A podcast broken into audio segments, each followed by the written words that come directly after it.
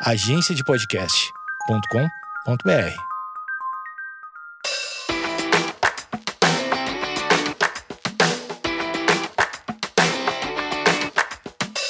Olá pessoal, meu nome é Amanda Costa, eu sou otorrinolaringologista e esse é o meu 11 primeiro podcast, Nariz, Ouvido, Garganta e Algo a Mais.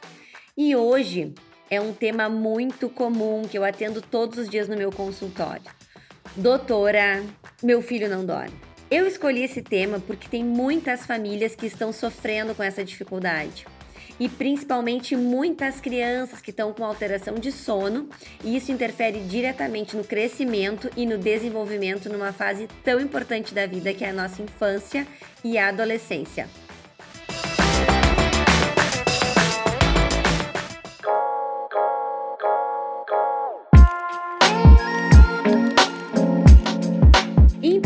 Lugar, a gente tem que entender que o padrão de sono ele muda com a idade e com o nosso desenvolvimento. Por exemplo, uma criança de quatro meses a um aninho, ela vai dormir de 12 a 16 horas, incluindo várias sonequinhas. Uma criança de 1 a 2 anos, ela vai dormir aí de 11 a 14 horas, incluindo sonecas. De 3 a 5 anos, já é de 10 a 13 horas, incluindo sonequinhas. De 6 a 12 anos, ela pode dormir até 12 horas. Então, é frequente que os pais e as famílias se preocupem que o filho não está dormindo o suficiente. Mas é importante a gente lembrar que existem várias variações individuais. E a gente precisa se acostumar com isso, que várias crianças dormem de maneira diferente e que o número de horas também é variável, assim como nos adultos. Um recém-nascido, ele dorme até 18 horas por dia e ele vai dormindo vários pedacinhos durante o dia. É o que a gente chama no consultório do sono polifásico. E isso pode ser dividido em períodos de 3 a 4 horas por dia nas primeiras 24 horas. Afinal de contas, esse bebê está se acostumando com o nosso meio externo. Então, não é raro a gente atender no consultório mães preocupadas que o filho dorme de pouquinho em pouquinho ou que ele troca a noite pelo dia. Habitualmente, aí entre os 6 e 9 meses de idade, tu já vai começar a observar que esse bebê começa a dormir mais à noite mais ou menos umas 10 horas durante a noite, embora essa criança ainda possa acordar várias vezes e cada vez menos durante a noite. Os cochilos diurno durante o dia, eles vão diminuindo com o tempo, mas são muito importantes. Vamos colocar aí até uns seis aninhos. É maravilhoso que a criança tire uma sonequinha durante o dia. Por que, que os pais, os médicos, a televisão, por que, que todo mundo está tão preocupado com o sono das crianças? Porque quando falta sono, quando a gente tem um sono insuficiente, a gente vai ter crianças com alterações, com prejuízos acadêmicos, com prejuízos sociais, com prejuízos familiares e com prejuízos de comportamento. Por exemplo, uma criança, ela não fica sonolenta, dormindo pelos cantos que nem nós adultos. É uma criança que fica irritada, é uma criança que é mais instável emocionalmente, uma criança que não tem atenção, que a concentração é baixa. Uma criança que não consegue deter atenção nas atividades, pode ficar hiperativa, sem contar no desequilíbrio da família. Vocês imaginam o problema de uma criança que toda a noite se atrapalha no momento do sono? Problema familiar que isso gera. Então, sim, o sono ele é um assunto que a gente está debatendo a todo momento. Primeiro passo com uma criança que não está dormindo bem durante toda a noite é a gente avaliar se essa criança não tem uma doença crônica, por exemplo, doença do refluxo, alergia à proteína do leite da vaca, asma, epilepsia, se não tem algo que, que incomoda essa criança durante a noite. Esse é o principal papel do médico. Afastar doenças crônicas que atrapalham algo que é fisiológico, como o sono. O segundo passo é a gente começar a investigar como está a família e como está a rotina dessa criança? Nós sabemos que 20 a 30% das crianças têm problemas relacionados ao sono. É o que a gente chama da insônia do lactente. Dentro da insônia do lactente, a gente vai começar a investigar essas crianças. Por exemplo, qual é o horário que a criança dorme? Quais são as atividades que ela realiza duas horas antes do horário de dormir? Quanto tempo realmente essa criança demora para adormecer? Eu tenho um caso muito interessante de uma paciente minha que veio consultar porque ela achava que o seu bebê de um ano demorava muito para dormir. Eu perguntei, ai, sério, mas como assim? Quanto tempo, né? O teu filho está demorando para dormir? A doutora demora 15 minutos e ele ainda está acordado me olhando no berço. Bom, Eu pensei comigo, realmente ela deve ser uma paciente que dorme rapidamente, porque 15 minutos é um tempo normal de uma criança demorar para adormecer no berço, tá? Então isso é variável, mas às vezes a gente tenta comparar com o nosso tempo para início do sono, as crianças são um pouquinho diferentes. A gente também pergunta se a criança demora mais do que meia hora para adormecer. O que, que acontece nesse período? se ela precisa desligar a luz, ligar a luz, se dentro desse quarto tem uma luminosidade boa e o que que os pais andam fazendo para ajudar essa criança a adormecer, para ensinar essa criança a adormecer com mais facilidade. Perguntamos também se tem algum elemento de associação. O que que é isso, gente? Quando a gente vai dormir, a gente sempre associa algum elemento quando a gente está com sono. Pode ser um bichinho de pelúcia, pode ser uma chupeta, pode ser um brinquedo. Pode ser uma mamadeira, pode ser um colinho da mamãe, pode ser uma luz acesa, uma TV ou pode ser até mesmo andar de carro. Eu também tive uma paciente que o pai, sempre os pais, tô brincando, que, os que o pai levava a criança para dormir no carro. O que, que aconteceu? Essa paciente só conseguia dormir quando ela andava de carro. Então, toda noite o pai tinha que dar uma volta de carro, isso é a história real, aconteceu comigo, para a criança pegar no sono. Então, isso é um objeto de associação inadequado. Por quê? Como que a gente vai todo dia levar essa criança para passear? Não dá. Outra pergunta muito importante na consulta é se a criança desperta, fica acordando várias vezes após dormir e quantas vezes e quanto tempo demora isso. Além disso, a gente avalia se essa criança fala durante a noite, mexe as perninhas, se bate. E um ponto fundamental: se essa criança ronca, tem pausas respiratórias, se ronca, qual a intensidade, quantas vezes durante a semana. E como acorda essa criança? Às vezes a gente não sabe, os pais não conseguem pegar o momento que a criança acorda. Como ela acorda? Ela acorda animada, ela quer ir para o colégio, ela acorda mais irritada, mais cansada. E qual é o período do dia que essa criança está mais atenta? Será que é um período mais do final do dia? Será que é um período do início da manhã? E a questão das sonequinhas. Dormir de tarde é fundamental para o amadurecimento das crianças. Inclusive, a criança que dorme bem à noite precisa dormir à tarde. São as sonequinhas. Se algum pai estiver me ouvindo, vai lembrar disso.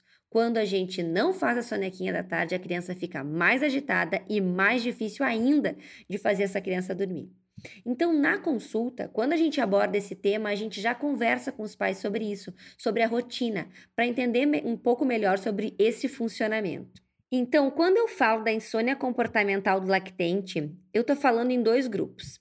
Isso pode acontecer por um distúrbio de associação, que é aquele caso do carro, que eu falei para vocês, dos pais que levavam a criança para dormir dentro do carro, ou pode ser um distúrbio da falta de limite. Vocês acham que é raro a insônia comportamental do lactente? Não, gente. Ela comete aí 10 a 30% das crianças. E quando a gente fala em criança, eu estou falando em idade até pré-escolar.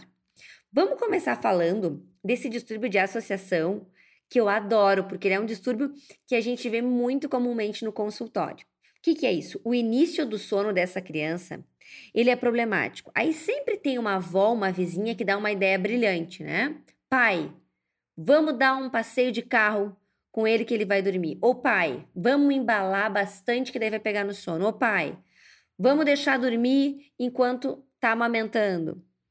Então, isso é uma associação que leva uma mensagem errada para a criança. E aí ela começa a acreditar que para dormir ela tem que ter essa associação. Pensem comigo. Se cada vez que a gente chora vem um sorvetão, cada vez que a gente chora vem um sorvetão, o que, que vocês vão querer? Vocês vão querer acordar, chorar para ganhar o sorvetão. É isso que acontece com a insônia comportamental com distúrbio de associação. O ser humano é rápido, as crianças são rápidas, elas já entendem que essa associação ela vai dar prazer e que essa associação se relaciona com o ato de dormir. Em resumo, a criança não vai dormir sem esse elemento de associação. Isso é tão comum, gente, tão comum, que corresponde aí a 50% dos casos em menores de um ano, viu? 50% das crianças com alteração de sono. Em um ano, 30%. E de 1 a 3 anos, até 20%. Então, é muita criança com esse problema. O segundo problema que atrapalha as minhas crianças de dormirem é o distúrbio do nosso século. É o distúrbio da falta de limite. O que, que é isso? É aquela criança que se recusa a ir para a cama, uma criança que chora, protesta, uma criança que não quer ir para a cama no horário combinado. Por quê? Tem muitas causas e a gente sempre investiga isso junto com um profissional, ou um psiquiatra, ou um psicólogo, muitas vezes com apoio familiar e muitas vezes fazendo o quê? Apoiando essa família e não criticando. Mas muitas vezes nós temos uma rotina diária muito conturbada e nós não temos o tempo suficiente para ficar com os nossos filhos. Então, quando a gente chega em casa, já é a hora das crianças estarem dormindo. E aquele pequeno espacinho de tempo é o tempo que as crianças têm para ficar conosco também. Então é o momento da barganha. Mais uma historinha, mais uma água, dificuldade de dar limite para essa criança, de estabelecer limite, de dizer: olha, gente, agora é hora de dormir, a casa inteira está dormindo, vamos dormir. O distúrbio da falta de limite ela acontece aí de 10 a 30% das crianças de 1 a 3 anos. É muita criança. E pasmem, gente. De 15 a 48 meses, 84% pode persistir. Ou seja, a gente tem que tratar o distúrbio da falta de limite, porque pode permanecer por longos períodos. Como a gente vai interferir quando a gente fala nesse tipo de alteração do meu filho não dorme? Em primeiro lugar, afastar doenças, fatores desencadeantes dessa má qualidade de sono. Será que essa criança não tem uma otite média aguda de repetição? Será que ela não tem doença crônica? Será que ela não tem cólica? Será que ela não tem uma alergia alimentar? Ou será que é um problema, um conflito familiar ou é uma ausência de rotina? Tudo isso a gente tem que abordar durante a consulta. Será que a gente não está ficando pouco tempo em casa? Será que a gente não está com essa dificuldade de passar mais tempo com o nosso filho? Então, esses pontos de rotina são os pontos fundamentais para a gente melhorar a questão da qualidade do sono nas crianças. Tratamento. Quando que a gente vai intervir? Em primeiro lugar, quando a família vem na consulta dizendo que isso sim é um problema, a gente começa a ver a necessidade de um tratamento. Quando a família começa a ter alguma alteração de comportamento, alteração de humor, ou os pais dormindo muito pouco por esse padrão noturno das crianças. Por que, que isso é importante, gente? Por que, que a gente sempre fala nessa questão do sono das crianças? Porque quando a gente muda isso, quando a gente começa a colocar uma rotina no dia a dia das crianças, estabelecer uma hora de dormir, um momento relaxante duas horas antes de dormir, quando a gente começa a substituir a televisão, os vídeos, as telas por uma interação mais pessoal na família duas horas antes de dormir, isso melhora muito. É claro, né, pessoal? Aquela mãe, aquele pai que chegam em casa, oito da noite, começam a brincar com a criança e agitam o ambiente, é óbvio que esse filho não vai dormir. Então, antes de dormir, a gente tem que ter esse momento família, esse momento relaxamento evitar alimentos condimentados. Isso na vida, né? Bebidas que tomam café. Eu tenho uma, uma paciente minha também de dois aninhos que ela pede para tomar café. Ela pede para os pais para tomar café, porque ela vê todo mundo na casa tomando café. Isso tem que tomar muito cuidado. Cafeína de início precoce, cafeína atrapalhando o sono das nossas crianças. Temos que estabelecer os horários regulares das sonecas, uma, duas vezes por dia. E isso é um hábito. Isso é um hábito também uh, de carinho quando a gente começa a estabelecer limites dentro da rotina diária das crianças. Então, para fechar o nosso bate-papo de hoje sobre Doutora, meu filho não dorme, o primeiro passo vai ser afastar doenças crônicas que atrapalham o sono das crianças. Em segundo lugar, começar a seguir uma rotina do dia e da noite. Ah, Amanda, mas é que de tarde é a minha sogra, de manhã é a minha funcionária e de noite sou eu e de madrugada é meu marido. Pessoal, todos têm que falar a mesma língua. Vamos fazer um manual aí. Todo mundo tem que falar a mesma língua e ter uma regularidade, senão o time não vai para frente. Estabelecer uma hora de dormir e nesse momento, antes da hora de dormir, tem que ser um momento muito relaxante. As duas horas que antecedem o momento do soninho, ele é um, um, momento fundamental. Então, não pode ter discussão, não pode ter uma casa muito agitada, não pode ter muita luminosidade. É um banho relaxante, por exemplo, um beijo de boa noite, um momento de fazer uma massagem, um momento de contar uma historinha, um momento de relaxamento, onde a gente passe a mensagem de relaxamento. A gente não deve substituir TV, iPads, celulares por interação pessoal antes da hora de dormir. Infelizmente, ainda não foi criado nenhum mecanismo eletrônico que substitua o carinho, afeto, amor e aquela relação mais próxima na hora de dormir. Isso faz sim a diferença durante os despertares noturnos das crianças. E selecionar programas se durante o dia ou em algum momento a criança vai assistir programas de vídeo, televisão, celular, que sejam programas adequados para a idade dela. Essa rotina consistente, essa rotina deve ser tanto à noite quanto durante o dia nas sonecas. E essa essa rotina da criança tem que ser falada por todos da casa, porque a criança ela precisa aprender a adormecer sozinha, no berço, sempre com o auxílio dos pais, mas ela tem que adormecer como todos nós adormecemos, fechando os olhos, sem objetos de associação muito difíceis e sem fazer birra na hora de dormir. A gente tem que ser direcionado para que o sono seja um momento prazeroso e um momento de prazer. E isso acontece quando a gente tem rotinas positivas, atividades que a criança gosta, um ritualzinho do início do sono, um momento que a gente fala que a casa está indo dormir e estabelecendo essas rotinas. Dormir é um momento prazeroso para a família e um momento que tem que ser prazeroso para a criança. Se não está assim esse momento, a gente tem que procurar atendimento, consultar o um médico, o pediatra, quem acompanha essa criança e ver o que está acontecendo. Pessoal, me mandem mais dicas, mais sugestões de tema no Amanda Costa Torrino lá no Instagram. E vamos aguardar o próximo podcast.